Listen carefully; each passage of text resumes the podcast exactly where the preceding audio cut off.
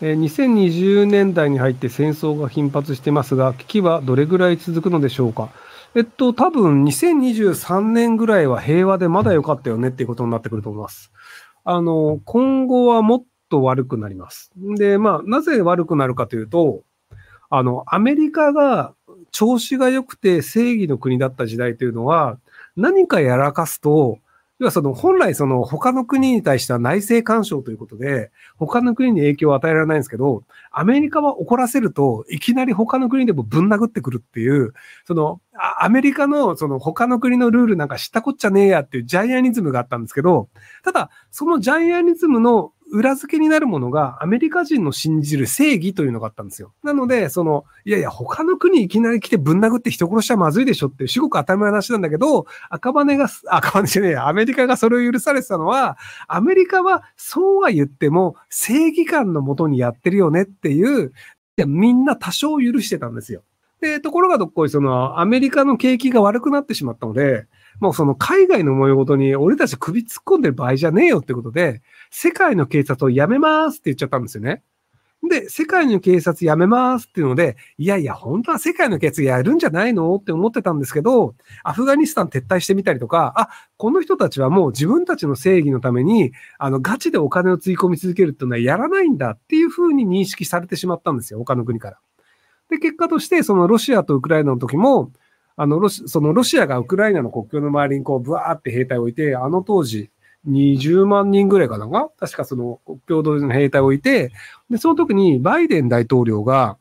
介入しないって言っちゃったんですよね。要はその、あの、ウクライナの支援はするけど、実際戦争になったら介入はしないって言っちゃったので、お、じゃあ介入しないんじゃ行ったるでって言って、ロシアがウクライナに攻め込んで、で、攻め込んだ以上、やっぱり介入しなかったんですよ。で、その後にその武器を供与したりとか、まあ、あの、いろいろ手伝いをしてたりとか、イーロン・マスクがスターリンクを提供したりとか、その、ウクライナが戦うための支援はしているのですが、やっぱりアメリカが、アメリカのその兵器を持ってアメリカの軍隊が攻め込むっていうのはやらないというのをやってるので、なので、やったもん勝ちだよねっていうところが、割ともう2022年から続いているという状態だと思います。なので、その、えっ、ー、と、アルメニアがアゼルバイジャンを攻め込んでみたりとか、逆か、アゼルバイジャンがアルメニアを攻め込んでみたりとか、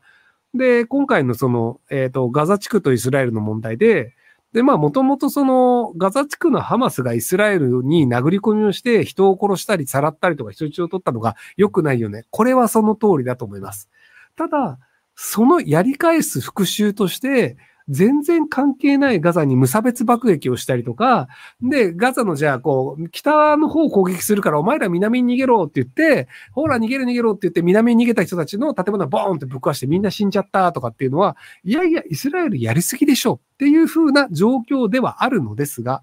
でもそれはアメリカは止めないという宣言を申しています。なので、結果として、まあその、イスラエルはアメリカは敵に回したくない。で、アメリカはロシアを敵に回したくない。っていう結果として、じゃあこの先に、多分中国が何かをやらしたとしても、アメリカは中国を敵に回したくないという論理のもとに、多分何もしない。まあ、せいぜいあの台湾を支援するぐらいだと思います。っていうので、その、ある程度の軍事力と、その国連の中でそれなりにの常連理事国だったりっていうのと、もしくはイスラエルみたいなめちゃくちゃ金持ってますっていうところであれば、残念ながらもうそこを潰すっていうことはどこもやらないので、なので戦争というのは広がっていくんじゃないかなっていう状況なんじゃないかなと思うんですよね。で、一応今回のそのガザ地区のハマスがイスラエルを攻めたのとイランは関係ないと言われてるんですけど、一応そのイランはハマスを支援しているというのがあり、で、そのシリアの空港をとりあえずイスラエルがぶっ壊すとかやってるんですよね。なんかイランが来るかもしんねえみたいな。で、これでじゃあイランが本当に出てきて、イラン・イスラエル戦争みたいな形になると、多分アメリカはイランを攻撃する側に回るので、イスラエルとアメリカがくっついて、イランをついでになんか目の玉、目の上の単行部だからぶっ潰そうぜってなって、いやいや、それは良くないでしょっていうね、ロシアがイラン側について、で、インドは中立ですって言いながら、なんかちょっとずつ美味しいところを取り、そして中国も中立ですって言いながら、こう、アジアとヨーロッパが疲弊するのを待つっていう、そういう感じで、割とまた世界の治安が悪くなるよねっていうところの、なんか、あの、可能性の方が高い気がしていて、なんか、この先平和になるよねっていうのはあんま見えないんですよね。えー、高3、頭が悪くなり卒業できなそうで、他に何も頑張ることができないので、将来の大事にする。その時死にたくなったら辛いだろうと思って、今死ぬつもりだったら死ねないかも。何か人生の助言いただきたいです。生活を兄からお金をもらうことになるので嫌です。あと一人暮らしめんどくさいです。こんな自分ですいません。えっと、高校生はどんなに頭が悪くても、大体ちゃんと授業に出席してれば卒業できるので、なので、あの、とりあえず授業に出席して、あの、先生に言われた通りやればいいだけだと思います。えー、なんで毎回イヤホンをしてるんですか？あの、カメラに向かって一人で喋り続けるって頭のおかしな人がやることじゃないですか。なので、まず僕お酒が飲まないと喋れないんですよ。で、あの、お酒を飲んで頭がおかしくなってる状態で、イヤホンから人の声が聞こえると、誰かと会話してるかのように誤解をするんですよ。これ自分の声なんですけどね。なので、っていうふうに、その、すごく頭がおかしくなってる状態で、あの、この録画はおす、あの、配信しております。配信じゃない。録画放送？ああれ、なんていうの？録画のビデオをアップロードしておりますそんな感じ？えー、ルクさんこんばんは。福島県に生活保護で住む精神障害2級で持病持ちの女です。ケアマネ買いたくて市役所に訴え続け6年経ちました。ケアマネは市議会議員である兄と通過なので、兄が話さないのかもしれませんが、ケアマネからにはどうしたらいいでしょうかちなみにケアマネから心理的経済的虐待を受けていて、兄夫婦から施設に母と6年も会わせてもらえていません。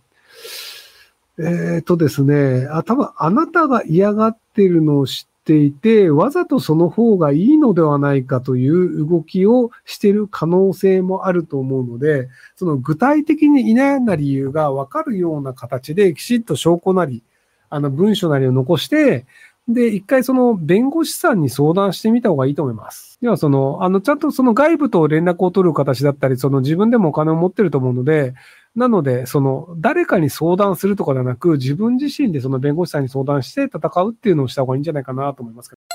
小児の息子が友達に数回中指を照るジェスチャーをしたことで、相手の子が嫌な思いしたと担任に訴え、結果、それぞれの担任を交え話し合いが開かれたようです。良くない行為とは分かりつつも、自分が子供の頃を迎えすと割とそういう姿を見てきたため、30分かけて話し合うんだようなことを疑問に思っています。りょくさん、このことについてどう思われますか？えっと、30分かけて話し合う、話し合う内容です。要はその、あの、おっしゃることはわかります。あの、子供って大人とか人が嫌がることを覚えたらやってみたくなるお年頃なんですよ。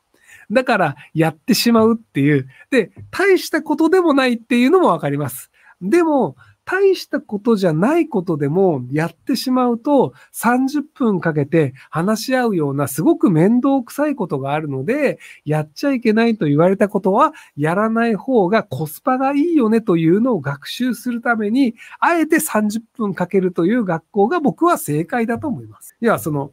本当、中指を立てることの本当の意味もわかんないし、で、それで人が嫌がると思ってやっただけで、やられた側も多分日本人だからそんなに嫌じゃないけど、なんか馬鹿にしようとしてるんだろうね、ぐらいな、本当どうでもいい話だと思うんですけど、ただ、人によってはそれに関してめちゃくちゃ怒る人もいるし、文化圏によっては下手をすると殴られたり刺されたりという場合もありますと。なので、本当に嫌がる人がいるから30分ぐらいその説教されるような出来事というのがあるんだ。だから人がやるなっていうのは、なるべくやらないようにした方がいいよねという学習するいい機会なんじゃないかなと思います。同じことを2回言いました。